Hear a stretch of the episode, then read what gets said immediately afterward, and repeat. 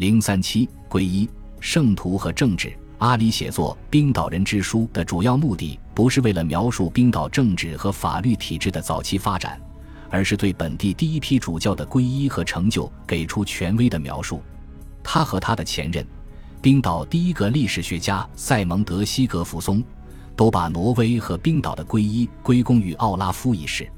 塞蒙德显然声称，奥拉夫一世是奥克尼群岛、舍德兰群岛和法罗群岛皈依的主因。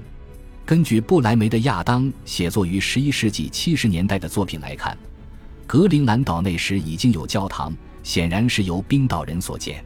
但是两个人都没有提到格陵兰岛的皈依。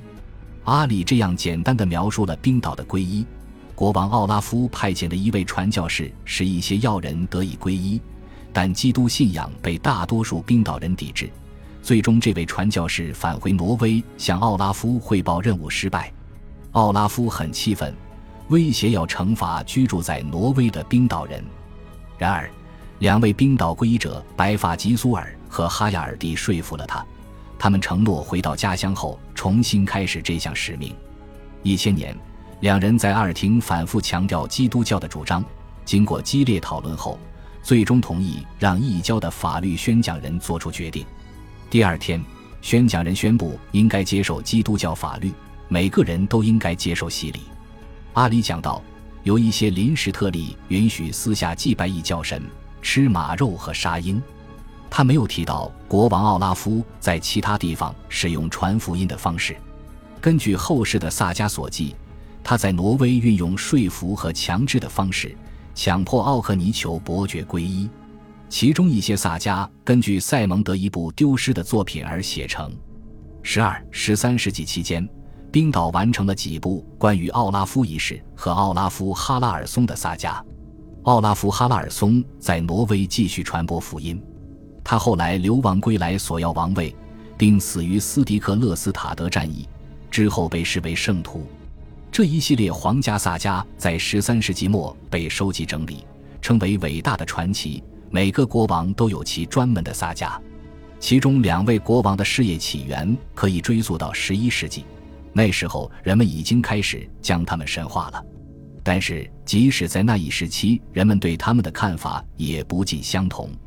奥拉夫一世被塞蒙德和阿里视为英雄，以圣徒形象出现在几个冰岛早期故事中。相反，布莱梅的亚当没有对他表示尊重，称他为乌鸦脚和叛教者。另外，亚当对奥拉夫哈拉尔松充满敬意，描绘了他的殉道。称他为圣徒，然而他只在《冰岛人之书》中出现了两次，每一次都伴随一个蔑视性的外号“胖子”，而且没有任何关于他接受天启的描述。对待挪威国王哈拉尔哈德拉达也有类似不同的态度。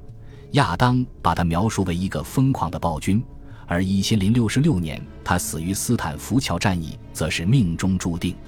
冰岛文献以更加赞赏的方式描绘了哈拉尔。他因为捐赠了建立辛格维利尔教会的木材而被后世铭记。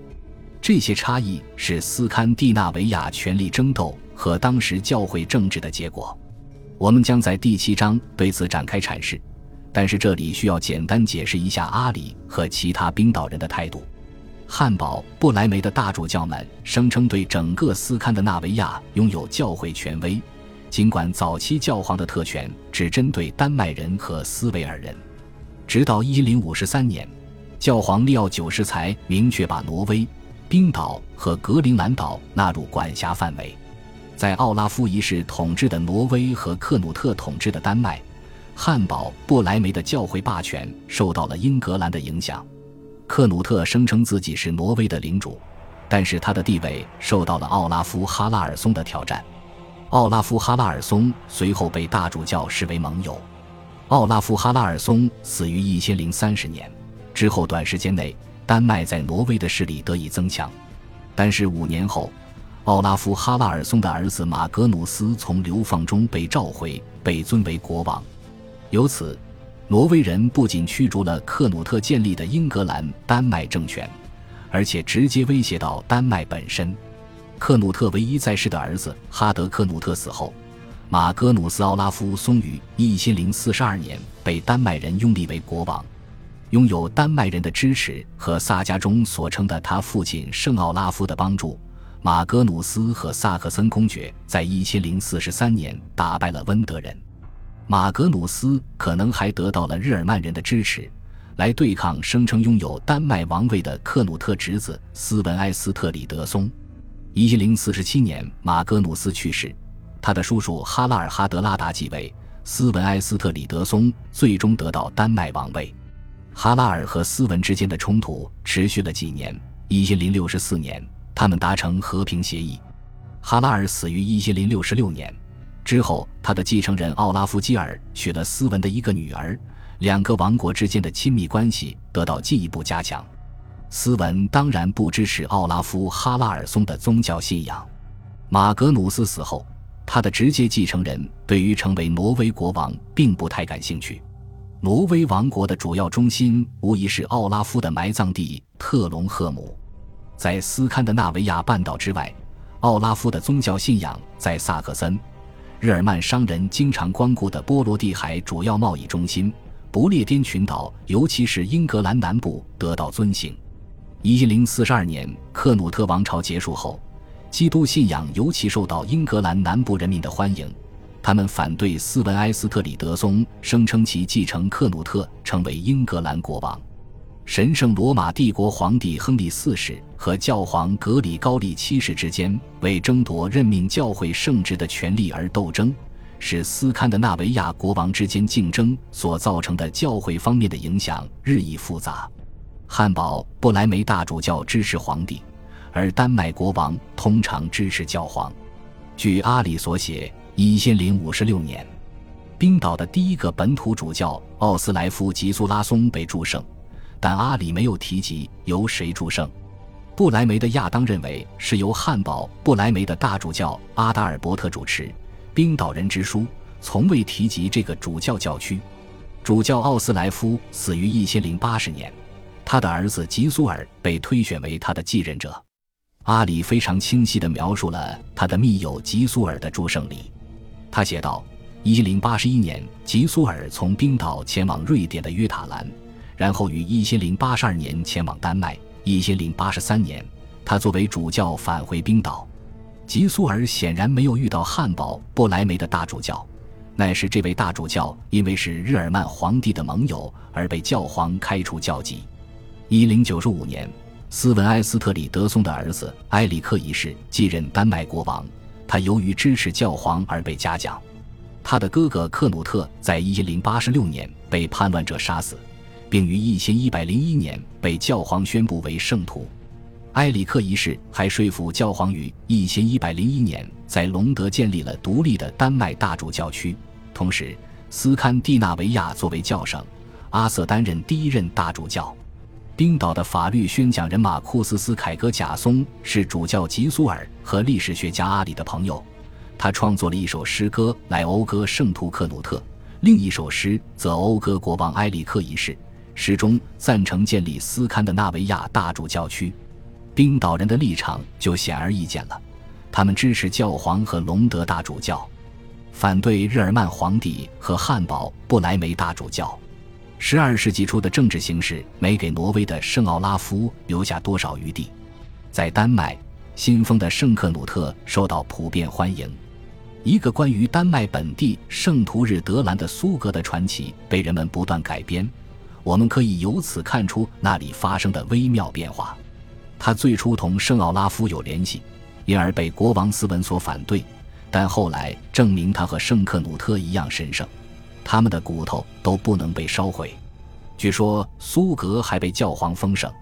在冰岛，塞蒙德和阿里所写诗人所讴歌的都是奥拉夫一世；而在奥克尼群岛，主保圣人是死于一千一百一十七年的裘伯爵马格努斯。在挪威，圣奥拉夫崇拜的中心是他的埋葬地特隆赫姆。在其他地方也存在竞争者。如南部的圣徒哈尔瓦德和西部的圣徒苏尼瓦，日耳曼皇帝和汉堡不莱梅大主教均不承认北方的独立大主教教区。一千一百一十三年，他们有机会通过让教皇写信来罢免阿瑟的大主教职位，并把所有该教省的副主教都纳入汉堡不莱梅管辖，由此来进行反击。然而，这些信没有从不莱梅发出，阿瑟依旧担任隆德大主教。大约在这个时候，阿里或许是出于对这个冲突的反应，重新修订了《冰岛人之书》，这也是目前仅存的版本。不论事实是否如此。我们显然需要在当时的政治和教会发展背景下来解释亚当和阿里的著作。一一一百五十三年或一一一百五十四年，特隆赫姆教区被命名为大主教教区，教省包括北大西洋的挪威殖民地。此时，圣奥拉夫对奥拉夫一世以及特隆赫姆对布莱梅的胜利才算确立。但伟大的传奇中两位奥拉夫的故事证实了早期的政治和教会争端。以及其中他们及关于他们的纪念起了主导作用。在这段为期三百来年的时间里，北大西洋诸岛建立了植根于北欧传统并相对稳定的古斯堪的纳维亚社会。通过探寻自然资源，尤其是冰岛和格陵兰岛的自然资源，殖民者成功地向欧洲出口了有价值的异域产品，如毛皮和猎鹰、海象牙和羽绒，偶尔还有北极熊。最南端的奥克尼群岛有富饶的耕作土地，但其他大多数岛屿的农场主则是放牧牲畜，并维持了相对较大的人口群体。这些岛屿，甚至包括最偏远岛屿上的社会，同斯堪的纳维亚的许多地方一样，迅速接受了基督教，并很快受到来自欧洲大陆和不列颠群岛的一系列影响。因此，当维京时代在12世纪结束时，尤其是冰岛。开启了一个不亚于基督教欧洲其他任何地方的文化繁荣时期。恭喜你又听完三集，欢迎点赞、留言、关注主播，主页有更多精彩内容。